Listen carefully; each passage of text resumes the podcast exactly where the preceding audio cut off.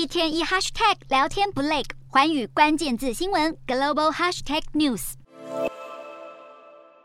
气体涌上海面，景象犹如巨浪翻腾，却是俄罗斯天然气输欧的北溪管线漏气所导致。从欧盟到北约，越来越多欧洲国家指控北溪管线泄漏是蓄意破坏事件，并明示暗示幕后由莫斯科当局主使。克里姆林宫按照惯例加以否认，还不忘把矛头指向美国，而美国国安会发言人则是回呛，这是俄罗斯再度散布假消息。眼看这一厢美欧再度打起口水战，不过欧洲国家已经绷紧神经，认为北溪的漏气事件应该为欧洲关键能能源的基础建设敲响警钟。乌俄战争下，让挪威取代俄罗斯跻身欧盟最大的天然气供应国，而挪威政府表示。如今自家油气设施更引人注目，不但将加强警力巡逻陆上设施，挪威海军也将保护海上设施。另一方面，瑞典海巡当局表示，尽管从发泄至今天然气外泄的情况没有改变，海面还是持续冒出泡泡。不过，当局已经跟管理方展开对话，北溪一号方面表示会加以处理，预计十月二号星期天之前外泄的情况将会得以减缓。